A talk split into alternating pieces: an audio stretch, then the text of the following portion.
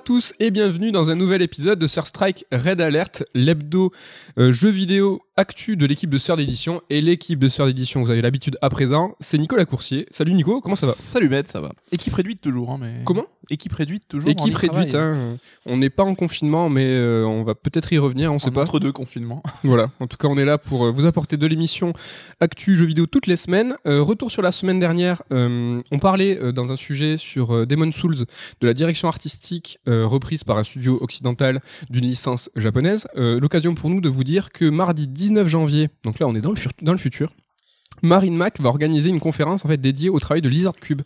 Et en fait, elle recevra Ben Fiquet sur le thème, euh, un thème qui va parler qui- du renouvellement du jeu vidéo japonais tout en restant fidèle à l'esprit original. Donc Et, Sarkub euh, qui a co-développé Street of Rage 4. Ouais, c'est ça. Ben Fiquet qui est directeur artistique sur le, la licence, enfin sur le, le jeu quoi.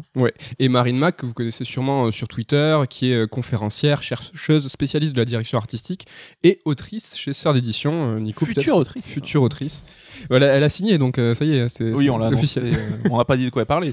Je crois qu'elle a dit, elle. Vous vous en douterez, je pense. Si vous Ouais, un petit peu la direction fait, artistique voilà. et, la, et, la, et la France. Donc euh, je pense que ça va vous donner euh, un une belle idée de l'ouvrage à venir. Donc du coup, cette conférence, elle sera rediffusée sur les réseaux de la BNF. Et donc, pour rappel, c'est mardi 19 janvier. Oui, donc c'est du des maths hein, les confs maintenant vu qu'on est en mode. euh, Toujours pareil, hein, hélas, le monde d'avant. Le monde a changé. Oui, c'est ça.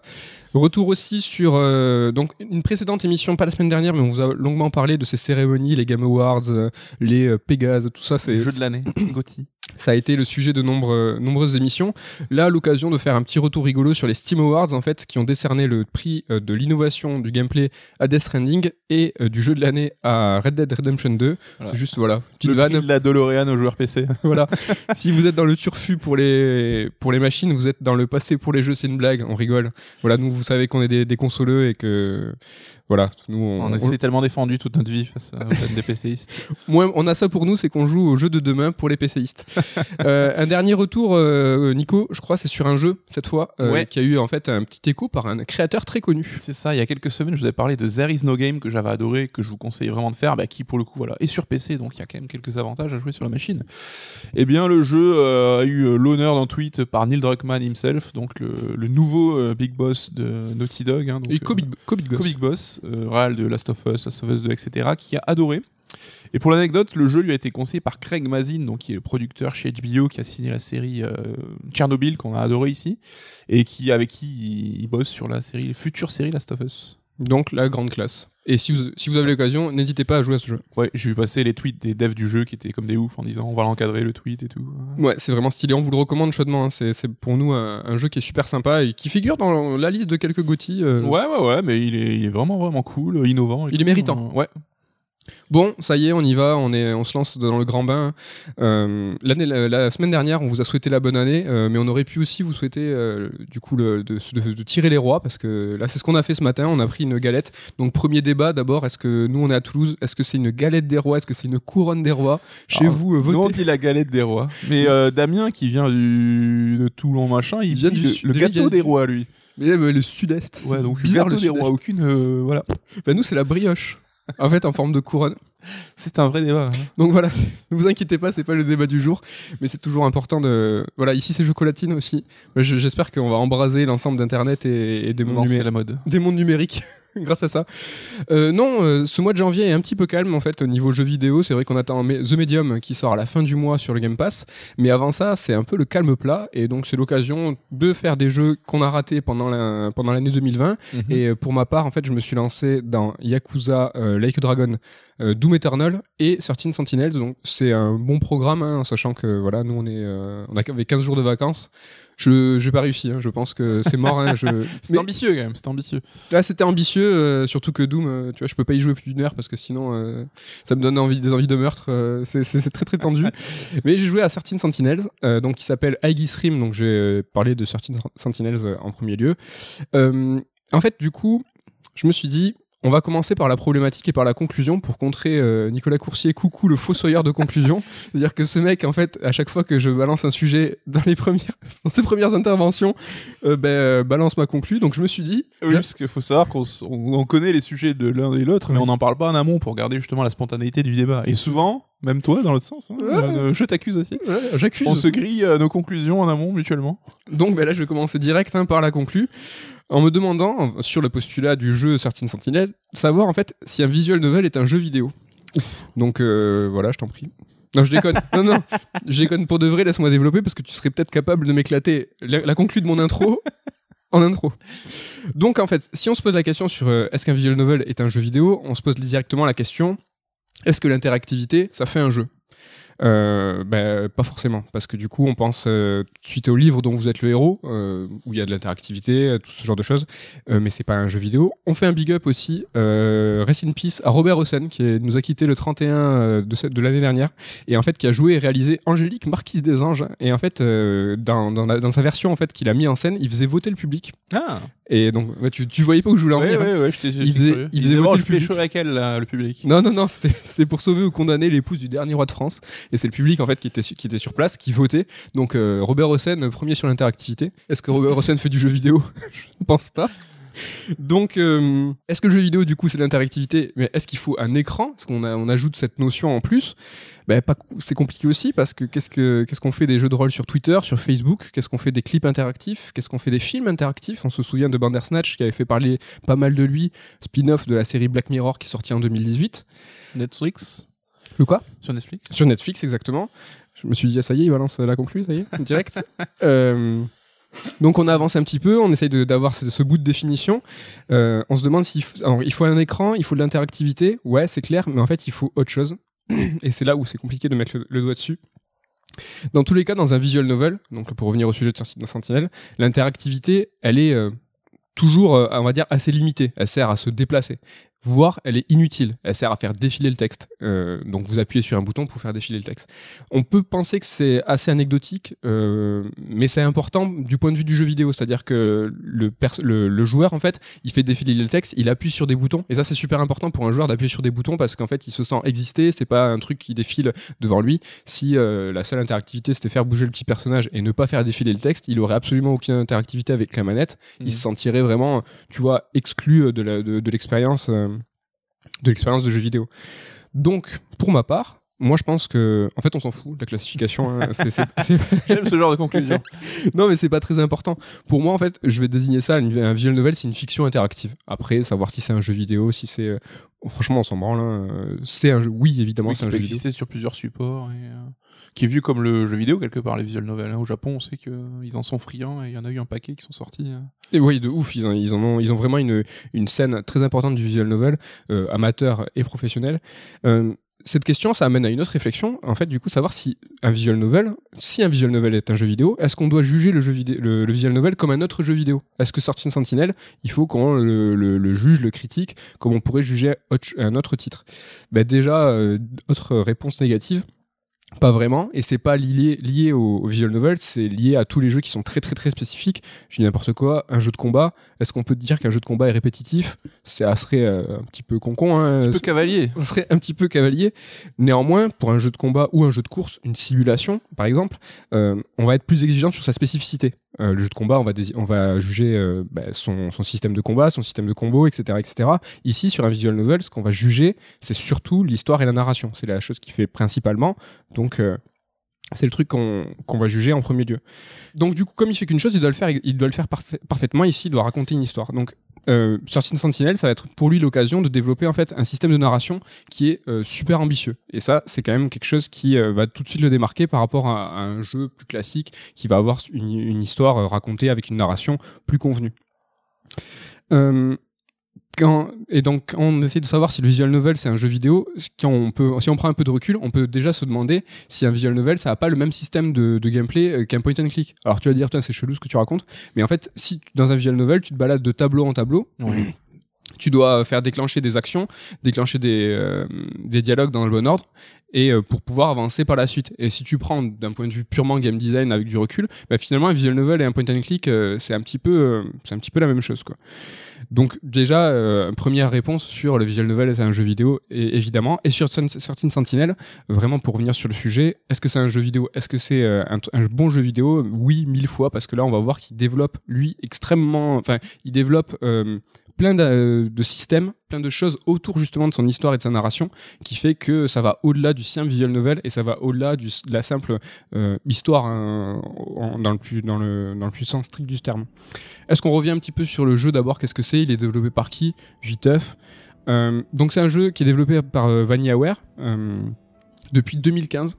Et ouais, ça fait Oui, ça a été une arlésienne de ouf. il n'est pas développé depuis un moment, en sachant qu'ils ont eu le feu vert d'Atlus depuis 2013. hein. C'est pas, c'est pas d'aujourd'hui. Donc ça a été tellement le bordel au niveau de l'histoire que donc Georges Kamitani, donc qui est le scénariste, euh, en, fait, en- en fait, il a décidé de prendre en main seul l'écriture et le scénario et le déroulement du script. Euh, pour ceux qui ont joué et pour ceux qui vont écouter le podcast, vous allez comprendre que c'est un scénario qui est extrêmement complexe. À un moment, il, il- ça a été tellement le foutoir qu'il s'est dit non, non, je récupère. Et donc, je sais pas s'ils ont développé euh, une méthode agile, mais même avec des post-it, ils n'ont pas réussi à s'en sortir euh, avec un développement en groupe, en fait. Il a Ouais. dû reprendre la main absolument seul pour pouvoir démêler le, le- le- le- bah, la, la Les toile fils, ou le, le fil de, de- cette narration. C'est une narration éclatée entre plusieurs personnages, quoi. Et tu passes de l'un à l'autre. euh. Ouais, c'est ça. Donc il y a une partie, euh, comme tu viens de le dire, euh, narration, et une partie qui est combat. Donc la partie combat, euh, c'est un peu un tacti, c'est un tactical tower defense euh, assez simple. Tu vas développer cette partie ou pas? Ouais, viteuf. Mais euh, je, je garde mes questions. Ouais, ouais, tu, ça c'est juste euh, une simple présentation. Et donc pour ce qui est de l'histoire de sa construction, euh, on peut voir un peu l'héritage, tu viens de le dire, euh, sur le, les personnages, un peu un héritage de Ninsphere qui avait 5 perspectives, c'est dur à dire, 5 perspectives. C'est le matin, c'est dur. Euh, et en fait, on là, dans Certain Sentinel, on est plongé, comme son nom l'indique, dans un scénario avec 13 personnages avec lesquels on jongle à loisir. Donc ça aussi, c'est l'une des features. euh, Ah, c'est toi qui choisis, genre, je veux développer tel pan, tel perso, je veux voir tel. Ok. Ouais, ouais, c'est ça. T'as un menu en tu fait. dois avoir des blocages quand même au moment où le À un scénario moment- d'un mec est bloqué en attendant que le reste évolue. euh. Bah, c'est un peu compliqué. Ça arrive parfois, mais c'est pas tout le temps le cas.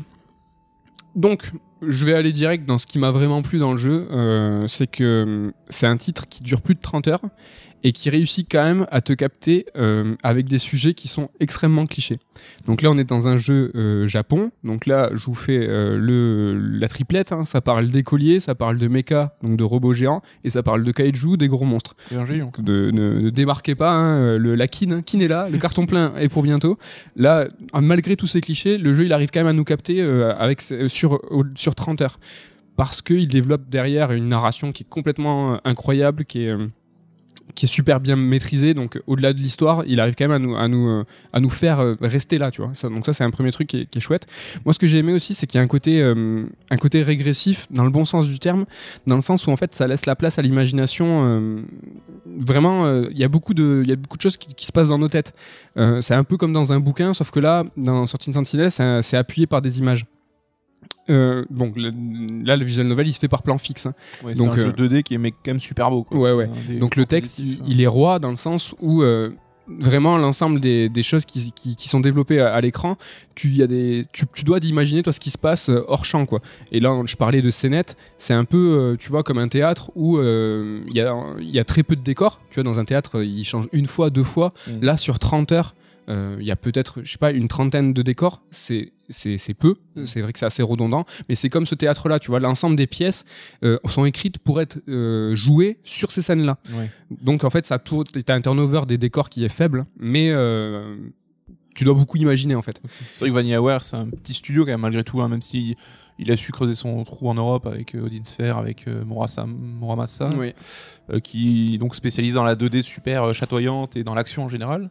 Mais on Ça sait reste pas des moyens euh, démesurés. Quoi. Ouais. Il y a le système de combat aussi qu'on va développer un petit peu tout à l'heure, mais euh, dans sa représentation, c'est quelque chose qui est extrêmement simple, qui est une sorte de c'est fait en pixels avec. euh, Enfin, c'est vraiment ultra simpliste. Là aussi, euh, l'imagination, elle joue à 2000. Euh, si vous n'arrivez pas à vous projeter dans ce que c'est censé représenter, je pense que vous allez passer à côté du système de combat. Il faut vraiment se dire que là, on, joue des, des sentinelles, donc du coup des mechas, des robots géants qui sont contre des kaijus de ouf, qui sont et c'est des combats au sein des villes, euh, au milieu des buildings, mais c'est représenté avec des pixels. Donc encore une fois là, on est euh, sur euh, un développement de l'imaginaire qui est très fort.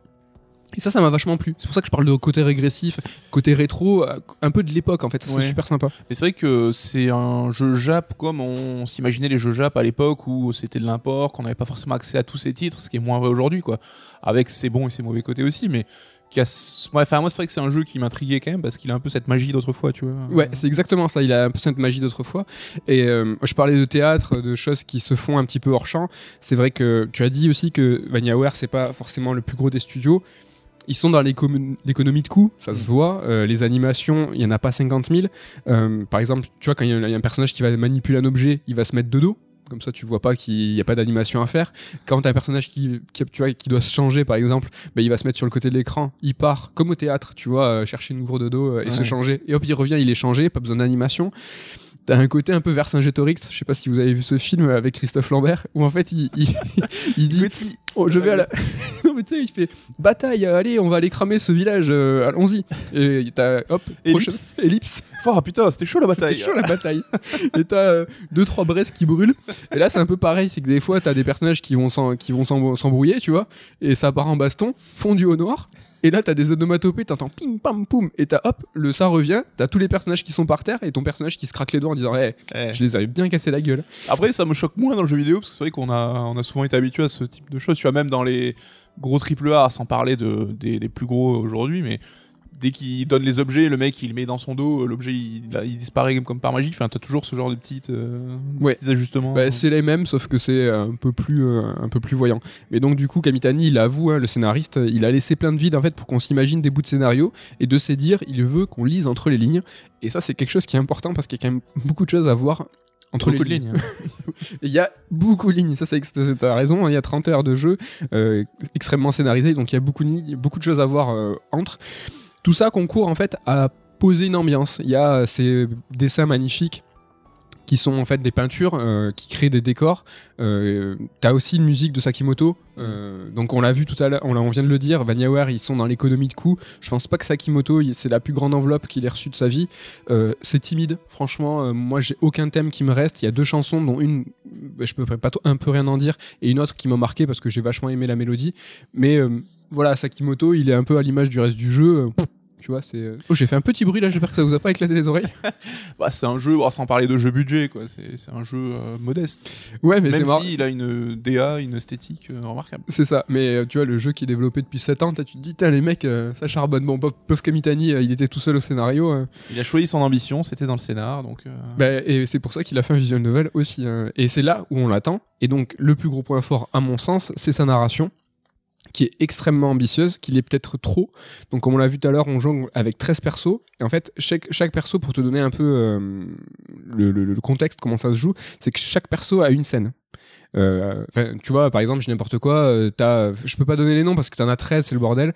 Euh, t'as, le- Maurice, appelons-le Maurice. Maurice ou Boris? Donc t'as as Maurice, son début de scène, il est face à un coucher de soleil. Et t'as Boris, lui, il commence toujours dans, dans la classe, dans une classe. Et en fait, chaque perso a une scène.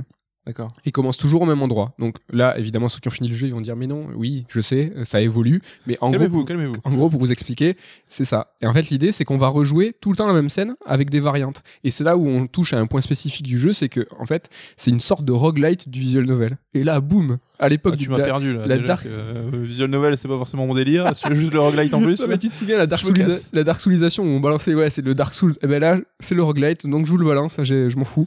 C'est le roguelite de la visual novel dans le sens où, en fait, tu vas rejouer les scènes incessamment et en fait euh, à chaque fois que tu vas jouer la scène tu vas débloquer euh, une, euh, une nouvelle idée alors juste pour te peut-être te resituer aussi chaque personnage quand tu appuies sur un bouton tu vas avoir un nuage de tags donc là si vous ça, rappelle, ça dépend votre Jeu Quantic Dream, ça. Exactement. Non, mais tu vas avoir une espèce de nuage de tag autour de toi. Et en fait, autour de ton personnage, ce nuage de tag, c'est ses pensées. Donc, tu as le personnage qui va toucher son menton en disant Hum, Je réfléchis. Et le, le temps s'arrête, tu vois, ça se, ça pour dire que c'est dans sa tête. Et donc, ces pensées, ça, ça a beaucoup de sens parce que du coup, euh, tu, tu déclenches une pensée pour pouvoir y repenser. Donc, le personnage va te résumer euh, ce, qui, ce qui se dit à ce sujet. Donc, ça peut te permettre, quand tu passes d'un sujet d'un personnage à l'autre, de te rappeler en fait qu'est-ce qu'il en était de tel point ou tel point. Oui. Ça peut être aussi des objets en disant bah, tiens je vais penser à ce pistolet et hop le personnage il te dit ah mais ça c'est un pistolet que j'ai trouvé blablabla. Des fois tu vas pouvoir t'en servir, des fois non. Et quand tu t'approches de certains personnages ou de certains lieux, en fait tu vas déclencher ce nuage de tag et en fait ça va créer un lien. Donc tu peux dire, tu peux connecter cette pensée à ce personnage, tu peux connecter cet objet à ce personnage. Donc on, re- on retrouve un petit peu ce lien au point and click que je t'ai que je t'ai balancé tout à l'heure. Et en fait le côté roguelite, c'est que par exemple, tu vas jouer une scène, tu vas déclencher tant de- d'interactions avec des personnages et tu vas débloquer des pensées. Mhm. Tu vas recommencer la scène et en fonction avec ces nouvelles pensées, tu vas pouvoir débloquer des nouvelles arborescences. C'est dans la narration ou c'est à toi de faire la démarche, de revenir en arrière pour euh, débloquer d'autres embranchements Tu peux le faire euh, manuellement, donc le jeu en fait t'encourage à ça, c'est-à-dire que tu vas pouvoir euh, appuyer sur carré, en fait tu vas tout, tu vas voir tout de suite l'arborescence, un peu à la Detroit. Tu vas, tu vas voir, tu dis ah ben là, euh, à partir de, cette, de ce moment de l'histoire, il y a trois, trois possibilités. Et en fait, tu sais que euh, en fonction des objets ou des pensées que tu as, il va falloir que tu débloques trois variantes de cette même scène, etc., etc.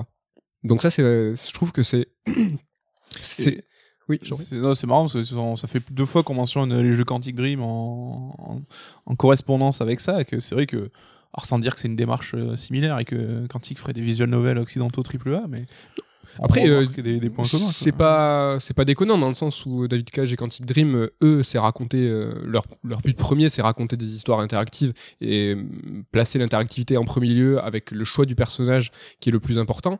Ça, c'est ce que veut faire David Cage avec sa narration élastique. Ça, c'est son credo, lui. Et là, en fait, ils vont développer, euh, je vais y arriver, il y a des narrations différentes en fait qui sont développées dans certaines Sentinels, mais je trouve que le parallèle, il est absolument pas déconnant. Et on sait que les, les Japonais sont assez friands des jeux quantiques, hein, et notamment euh, Detroit, qui a très très bien marché là-bas. Euh. Comme euh, donc Hades aussi euh, récemment Gotti euh, pour de, nombreuses personnes avait aussi c'était un roguelite développer en fait une narration en, roguelite là c'est un petit peu différent mais comme Hades et certaines Sentinelles là en fait ce, ce principe expliqué par le scénario le fait que tu dois recommencer le, fait que ça soit un truc systémique qui te fait débloquer des éléments ou des pensées pour recommencer une scène et pour en débloquer des nouvelles ça c'est entièrement expliqué c'est un système en fait de narration qui fait corps avec euh, entre le gameplay et le et la narration. Je peux pas en dire plus hélas parce que là vraiment ça va commencer à être direct du spoil. Tout ça pour dire que c'est vraiment brillant. Et quand la fond et le forme se répondent comme ça, c'est bah, c'est le, le but de tout jeu vidéo qui, qui, qui a une qui, en fait qui, qui a du sens quoi. J'allais dire qui fait sens. et la scandale. Euh, donc la séquence par perso, je t'ai expliqué comment ça se passait, le nuage de tag, tout ça. Euh, chaque, euh, chaque scène, comme je t'expliquais tout à l'heure, il y en a une par personnage qui évolue. Ce qui est sympa, c'est qu'elle fait entre 10 et 15 minutes. Donc il y a 13 personnages, chacun a une scène, chaque scène fait 10 à 15 minutes. Tu vois ce que je veux dire? Ouais. Et en fait, donc quand tu les recommences, Ouais, chaque itération de personnage, ça fait 10 entre, entre 10 et 15 minutes. Donc c'est méga long. Ah non, je trouve que c'est plutôt court. Enfin, c'est assez. euh, Le jeu fait 30 heures, hein, rappelle-toi. Ouais, mais c'est imposé. Comment ces scènes-là, que tu l'exposition de 10-15 minutes par perso, tu te la tapes forcément. Ouais, mais ça change de ouf. Ça, c'est euh, en fait. Ça, le, le jeu il t'incite à les refaire. Moi je trouve que 10-15 minutes c'est pas, c'est pas long. C'est que tu te dis bah, là je vais attaquer un nouvel arc avec ce personnage là. Mais même si ta scène elle commence au même endroit, elle va absolument pas finir au même endroit. Parce que tu auras pris une arborescence, tu auras eu une, une autre pensée, tu auras rencontré un nouveau personnage, ça va vraiment partir en couille. Et en fait, le jeu, il, va, il t'incite vraiment, tu vois, à le refaire, c'est facile, 10-15 minutes, moi je trouve que c'est assez court. Tu as une possibilité d'accélérer le temps, tu appuies sur R1.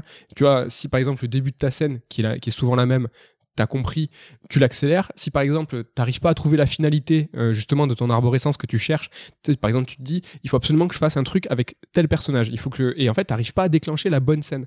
Et donc du coup, des fois, t'as des, euh, tu vas te rater. C'est-à-dire que tu vas, tu vas prendre une arborescence, Prends tu prends pas la bonne arborescence, enfin, le bon embranchement, et du coup, tu te rates. Donc tu peux facilement appuyer sur carré, revenir euh, au début, recommencer là où tu le souhaites. Tu peux accélérer. En fait, tout ça est fait pour que pour que tu aies le contrôle et que ça soit assez facile quoi. Oui. Heureusement, putain, sinon ça aurait été relou. Quoi. Non, non, franchement, ça c'est euh, c'est vraiment un point moi, pour moi qui est brillant. Et en fait, c'est une narration qui est non chronologique, mais interactive de 30 heures. C'est un truc de ouf. Et en fait, on n'a jamais vu ça. Donc, encore une fois, là, je vais vous citer un, un jeu de David Cage, Beyond Two Souls. C'était le cas. En fait, c'était une narration qui était euh, non chronologique, parce que en fait, tu revenais dans le passé, tu voyais de- des scènes différentes, mais en fait, elle était, euh, elle était plus ou moins linéaire. Tu vois, tu avais des arborescences, mais. euh, Et dédié qu'à un seul personnage. et coup. dédié à un, un seul personnage. Non, elle n'était pas linéaire et bientôt Souls, t'avais des choix. Mais en fait, que je sache, moi, tous médias confondus, un truc de 30 heures chronologique interactif, moi, j'ai jamais vu ça. C'est vraiment un truc qui est absolument. Ah, ça se rapproche d'une série télé chorale en quelque sorte, sans l'élément interactif du coup, mais qui change tout. Mais euh, Ouais, c'est vrai que c'est une méthode qu'on peut voir facilement en mode série. Quoi. ouais, c'est ça. Mais le côté. Moi, je trouve que c'est vraiment ex- exceptionnel, c'est qu'ils ont développé là des systèmes de narration qui sont d'habitude euh, dédiés à la narration expérimentale, au visual novel. Sans être péjoratif, plutôt amateur, des gens qui vont essayer de pousser la narration euh, à embranchement, ce genre de choses. Sauf que là, c'est développé sur un jeu qui fait 30 heures par un studio euh, qui a traduit son bouquin, euh, son jeu, putain, je n'importe quoi, qui a traduit son. des formations des éditeurs. Et donc, tu vois, ça, c'est vraiment un truc qui est malade. Et ça, moi, c'est quelque chose qui m'a passionné. Essayer de comprendre comment un jeu de 30 heures avec 13 personnages auxquels tu peux en fait jongler comme tu veux de l'un à l'autre. Et en fait où tout se répond où tu vas avoir une scène où tu vas croiser un autre et en fait dix heures après tu fais ah mais en fait ça je l'ai croisé c'était moi c'est moi qui ai pris la décision. C'est un, truc qui est assez incroyable. C'est un jeu avec des avec zéro embranchement en fait. C'est là où ça va être commencer à être compliqué. C'est que quand tu as fini le jeu tu pourrais presque te dire que le jeu il est linéaire parce que 100% du jeu tous les joueurs le verront. C'est différent de Detroit là où tu vois pour autant les arborescences. Detroit tu vas voir ton run et à la fin du run, tu n'auras pas tout vu. Mm. Tu auras des, des, embranchements que tu n'auras pas vu. Là, c'est différent. C'est que tous les embranchements de tous les personnages, tout le monde, à la fin du jeu, tout le monde aura vu la même chose. Tu auras vécu Quoi qu'il arrive, il faut que tu aies épuisé toutes les, toutes les options. C'est ça. Et donc, ça, en termes de narration, on appelle ça en fait, c'est des systèmes de narration, c'est les one true pass. C'est que, en fait, quand t'as un embranchement, t'en as un qui est bon, t'en as un, as un qui est mauvais. Et en fait, pour finir ton jeu, il faut toujours que tu prennes le bon, le bon embranchement. Mhm. Ça, c'est le one true pass. Après, t'as les non one true pass, où en fait, chaque embranchement est une possibilité. Ça, c'est les jeux de David Cage. Et en fait, ce qui est ouf avec Sentinels, c'est que c'est un jeu euh, en one true pass avec des fois des bulles, avec euh, chaque embranchement euh, amène à quelque chose. C'est un truc de malade en termes de construction narrative. Moi, c'est ça qui m'a vraiment passionné, c'est quand je jouais, en fait, j'étais à chaque fois ébahi de me dire mais comment ils ont fait, comment ils ont sur un temps aussi long, tu vois, mm. sur 30 heures, comment ils ont pu. Et en fait, comme je te disais tout à l'heure, tu vois, c'est quasiment un truc expérimental. On sait que en narration un peu amateur, il y a des mecs qui ont développé des narrations fractales, des narrations en spirale, des trucs de ouf. Et ben là, eux, ils ont fait ça professionnellement sur un jeu qui est, euh, qui est pour tout le monde. C'est là où je me dis, euh, Enfin là pour le coup chapeau. Euh. Ce qui explique la production compliquée quoi. Ouais. pour vous donner peut-être là j'espère que j'ai pas, pas trop parlé chinois mais pour vous donner des, des, des, des, exemples de narration un peu pareils mais un peu plus accessibles on va dire. Je sais pas si vous avez vu la série Bref donc de Ken Kojandi et Navo et donc dans le making of ils expliquent qu'il y a un épisode je sais pas si vous vous souvenez où en fait c'est la routine du matin et donc tu as une ligne de narration avec le personnage principal une ligne de narration avec la fille et en fait ils se ils se lèvent le matin ils font leur routine ils prennent le café il y en a un qui va la douche, etc. Et en fait, à un moment, il explique que la, routine du matin, en fait, elle déraille. Et c'est exactement les mêmes scènes qui sont mélangées, mais qui racontent une autre histoire. Ça, c'est de la narration mathématique ou structurelle. Et en fait, c'est dans Certain Sentinel, c'est un peu la même chose. C'est que la narration de 30 heures, elle est éclatée. Et en fait, l'interaction, c'est-à-dire que la façon dont tu vas aller chercher tel personnage, tel personnage ou tel personnage, c'est le joueur qui le choisit. Et mm. pour autant, ça colle. Pour autant, ça fonctionne. Alors que tu vois, dans Bref, c'est un truc de moins de deux minutes. Il explique dans le making-of que c'est une tannée à faire. Que deux minutes de narration telle quelle, de cette manière-là, c'est un truc à se tirer les cheveux. Là, ils ont fait. là, du coup, tu te dis, ok, ils ont mis sept ans à faire ça. le pauvre mec est tout seul. Mais est-ce que t'es quand même pas un peu paumé? Alors, surtout, on sait, avec euh, autant de persos qui ont des noms jap, donc c'est pas forcément les plus faciles à, se souvenir qui fait quoi, etc.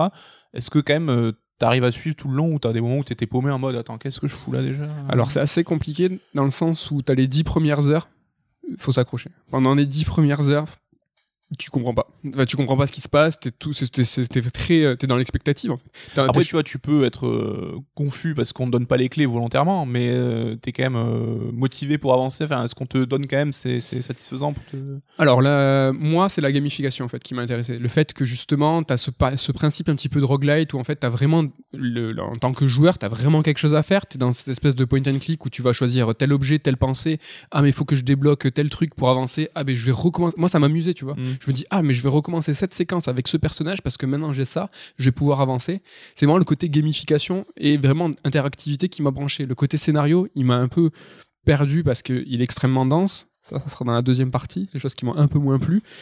Mais euh, donc voilà sur le truc de Navo, juste aussi euh, dans les thrillers français, moi j'aime bien Maxime Chatham, lui il travaille comme ça avec euh, cette narration en domino, en fait, où il explique que chaque chapitre et chaque sous-chapitre amène en fait un élément essentiel à son thriller, à son roman. Mm. Et si t'enlèves une seule, un seul élément, un seul chapitre ou un seul sous-chapitre, l'ensemble de, du roman en fait se casse la gueule parce que il va forcément te manquer une information. Toi en tant que lecteur, tu te rends pas compte que ce sous-chapitre, en fait, il t'a juste indiqué que euh, ce perso il est passé à tel endroit à tel moment. Ben là, dans Certain Sentinel, encore une fois, c'est la même chose. C'est que chaque itération, chaque scénette de, de, de 13 personnages, en fait, amène tout le temps un élément qui est important à chaque fois. Tu t'en rends pas compte et à la fin, tu captes que en fait, tout, euh, fait, tout en fait, construit euh, cette narration. Et encore une fois, je le répète, c'est que ça dure 30 fucking 30, 35 heures quoi. Enfin je dis 30 heures parce qu'il y a 5 heures de mode de combat en fait. C'est pour ça que, encore une fois, c'est exceptionnel. exceptionnel. Euh, question con, le jeu il est doublé ou pas? Il est doublé en jap et anglais. Moi, j'ai joué en jap en mode euh, full immersion, mais ouais, c'est en jap et en anglais. C'est quand même euh, un truc euh, cool. Je parlais tout à l'heure de Hades, tu sais, le gameplay qui fait corps avec enfin la forme et le fond. là, c'est exactement ça. C'est et là, je peux pas trop en dire encore une fois pour pas spoiler, mais le fait que tu recommences, le fait que tu tout ça en fait, ça a du sens. Et à la fin, tu comprends pourquoi tu faisais ça et en fait pourquoi quand tu as fini le jeu, tu as vu toutes les scènes. C'est complètement mm. compréhensible. Pour vous donner aussi un autre exemple, peut-être, c'est le Memento de Christopher Nolan, en fait, qui est monté à l'envers et on pourrait dire, ouais, mais c'est un effet de style. Non, en fait, quand tu vois le film, je vais pas vous le spoiler, vous inquiétez pas, mais tu joues un mec qui a pas de mémoire tampon, de mémoire immédiate, et donc cette personne, en fait, elle ne se rappelle que, ces 10, que les 10 dernières minutes. Et en fait, le, film est monté en séquence de 10 minutes et euh, est monté à l'envers parce que du coup, euh, bah, il se souvient pas des 10 minutes précédentes. Donc voilà, le fond, la, forme qui est très intéressante fait corps avec le fond, et là, ça c'est cool, parce que c'est aussi le cas de certaines Sentinels. C'est vraiment très très stylé. Tu m'as pas, tu m'as demandé tout à l'heure si c'était pas un peu, euh, pas un peu redondant le fait que du coup tu es toujours dans les mêmes scénettes, qu'il y a 13 personnages, c'est toujours la même scène.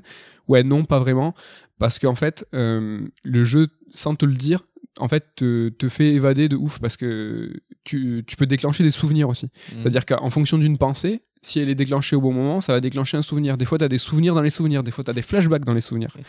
Donc, autant te dire qu'il y, y a, vraiment. Chaque scénette peut, peut t'amener extrêmement loin. Et c'est rythmé quand même Parce que ça, moi, c'est un peu ma crainte, un jeu de 35 heures où ça blablate comme ça. C'est ultra rythmé. Et moi, encore, j'en fais des caisses hein, dans le côté exceptionnel. Ça aussi, c'est une notion de, dans la narration qui est importante. C'est ce qui est c'est la granularité. C'est les outils de narration que tu as euh, et qui te permettent de de cadencer ton rythme euh, de, jeu.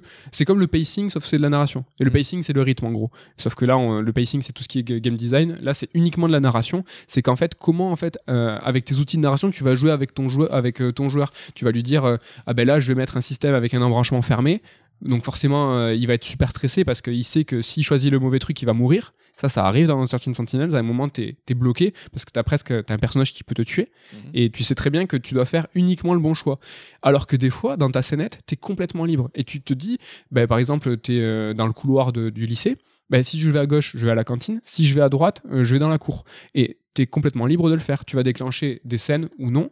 Et en fait, c'est ça la granularité. C'est en fonction des outils qui sont utilisés. Là, tu es dans un système fermé. Là, tu es dans un système ouvert.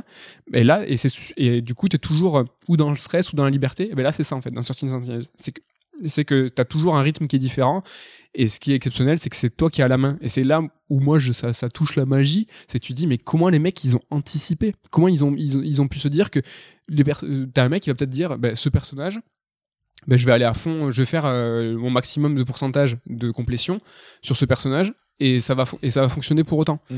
Un autre point de narration aussi, on appelle ça les, euh, les choke points, les, euh, points, les points d'étranglement ou les Reggie Miller, si vous voulez t'appeler comment vous, comme vous voulez. En fait, c'est des points en fait, où l'ensemble des joueurs arrivent au même moment. Tu vois, euh, c'est un goulot d'étranglement où quelle que soit l'arborescence que tu as choisi ou quel que soit l'embranchement que tu as pris, c'est un, moment où en fait tous les joueurs vont arriver forcément. Et eh ben dans certaines sentinelles, il y en a. C'est-à-dire qu'à un moment, tu vas tel personnage, il va être bloqué. Ils vont se dire ah ben non, pour aller au-delà de 50% avec ce personnage, il va falloir que tu débloques ça, ça, ça, ça et ça. Et c'est encore une fois tous ces éléments de narration, tous ces outils, ces structures, ben, ils ont réussi à les combiner et à les faire cohabiter. C'est pour ça que c'est ouf. T'es en train de me vendre le truc. Là. Ouais, mais à chaque fois, moi, les jeux où je te dis. non, mais là, vraiment, ça, c'est les points positifs. C'est vraiment un truc de ouf. Hein. Donc, moi, le, dernier point, moi, vraiment, qui m'a vraiment très, beaucoup, beaucoup plu, je vous l'ai dit, c'est la gamification. Donc, tu as un accès permanent aux arborescences. Tu appuies sur carré, tu vois ce, qui, ce, ce, que tu as à la Detroit. Euh, tu peux choisir les personnages quand tu veux. Et tu as ce fameux pourcentage de complétion qui est pour moi un peu, euh, tu vois, euh, toqué. ça, c'est. Ton moteur de, jeu, quoi. Ouais, en fait, donc, du coup, chaque personnage a un pourcentage. Tu sais que tu es à 50% de complétion sur tel personnage. Si, et en fait, le jeu, il est aussi euh, divisé. Tu as le mode combat, tu as le mode scénario. Et tu sais que tu es à 43% du mode scénario, tu es à 50% du mode combat. Ça, c'est des petits éléments tout bêtes qui vont peut-être pas toucher certains joueurs, mais qui pour moi sont super importants et qui contribue à cette gamification du jeu en fait. Et ça, c'est les derniers, ça c'est les points qui, euh, la narration, la gamification, c'est deux choses pour moi qui m'ont super convaincu. En tout cas, je, je vois que tu as l'air intéressé. Et si t'es chaud, c'est cool. C'est que j'ai un peu fait euh, mon taf euh, là-dessus. Euh, je sais que t'es- t'as parlé des points positifs. Je sais qu'il y a quelque chose qui te chagrine. Bah, il y a un autre truc qui me chagrine. Et là, j'y vais, je vais mettre un peu les pieds dans le plat. C'est de la merde. non, c'est pas de la merde. C'est que là, euh, c'est un jeu qui est narré sur 30 heures, donc le scénario est extrêmement important. La forme est exceptionnelle. Mais dans le fond, ça m'a un peu, ça m'a un peu perdu par la richesse euh, du truc. Il y a beaucoup de personnages, il y a beaucoup de thématiques, et ça, ça m'a plombé de ouf. Il y a aussi ces clichés.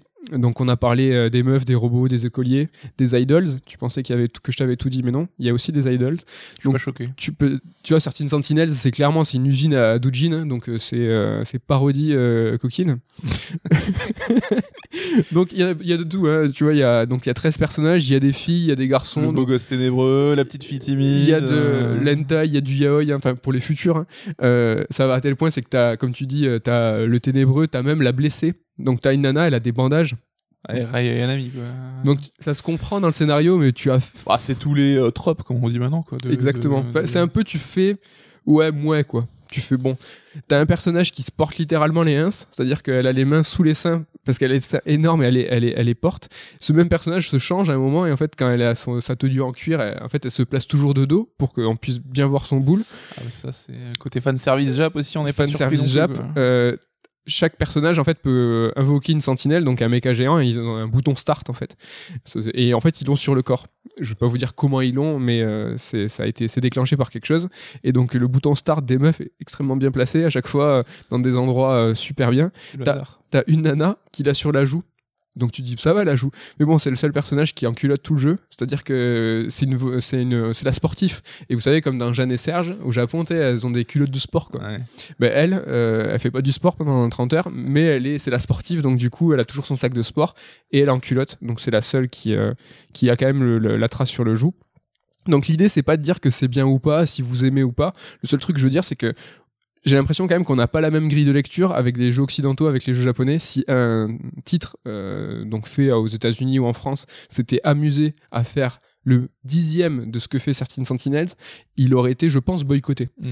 Donc encore une fois, je dis pas que c'est bien, si vous aimez ou pas, je dis juste que c'est bizarre en fait de... Enfin, c'est bizarre. C'est pas bizarre, ça existe. En fait, il y, a des- il y a des grilles de lecture qui sont différentes. Et les japonais, c'est vrai qu'on peut parler de euh, spécificité, de, de, de- Tu vois, par exemple, on sait très bien que le jeu, de l'aveu des développeurs, il a été pensé pour l'international. Mm. C'est pour te dire à quel point c'est naturel pour eux. Et pour- ils n'ont pas vu de problème, tu vois. Ils ont dit oui, oui, Oui, mais ils se sont rendus compte que euh, le folklore japonais tel que eux le conçoivent, c'est ce qui plaît à l'international aussi. Donc, euh, Donc il y a le, c'est vrai, Bah, c'est c'est en c'est en étant le plus personnel forcément que tu vas aussi toucher. Néanmoins, ils auraient pu peut-être, je sais pas, réfléchir au fait que tu as un marché qui est globalisé. Il y a des choses aujourd'hui qu'on fait ou qu'on fait moins. sont censurés et qu'on le sait pas. hein.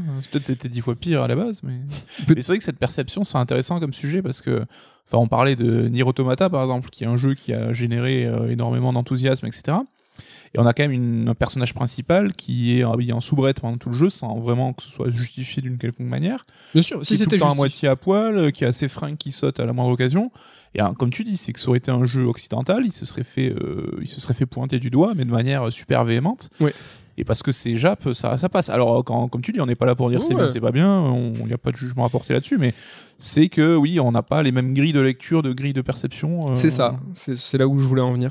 Il y a aussi un petit peu une- un différentiel entre les petits jeux entre guillemets et les gros jeux. Euh, Les FF outsiders. les FF7 remake par exemple en fait qui s'est fait défoncer avec son personnage de Wedge donc le personnage qui est euh, un petit peu costaud qui en fait est un personnage euh, qui fait que parler de bouffe et à chaque fois qu'il ouvre la qu'il ouvre la bouche c'est pour parler de pizza ou Mhm. autre dans Certain Sentinels t'as exactement la même chose c'est une nana qui elle aussi est un petit peu plus enrobée et à chaque fois qu'elle ouvre la bouche c'est pour dire hé les filles on va manger des crêpes et ça pendant 30 heures je n'ai vu absolument euh, nulle part quelqu'un qui disait que c'était scandaleux. Là, FF7 Remake, qui était un jeu Jap, donc tu vois, ils peuvent aussi avoir conscience. Euh, Square Enix, c'est vrai que c'est un gros studio. FF7 Remake, c'est l'un des plus gros jeux en termes de, de résonance, on va dire.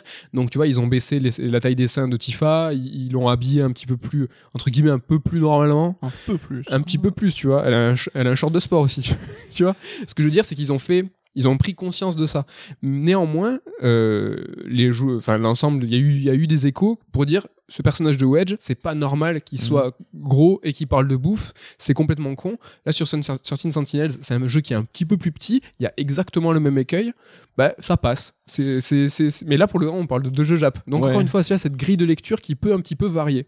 Mais c'est une question, alors je sais pas si c'est de l'inconscient collectif, mais on, on sait que les joueurs, on a tendance à être plus euh, piquants avec les jeux gros budget, marketés, qu'on imagine comme des grosses machines, hein, comme euh, Last of Us 2 par exemple, qui a- ou Cyberpunk, hein, qui ont focalisé énormément de, Mm.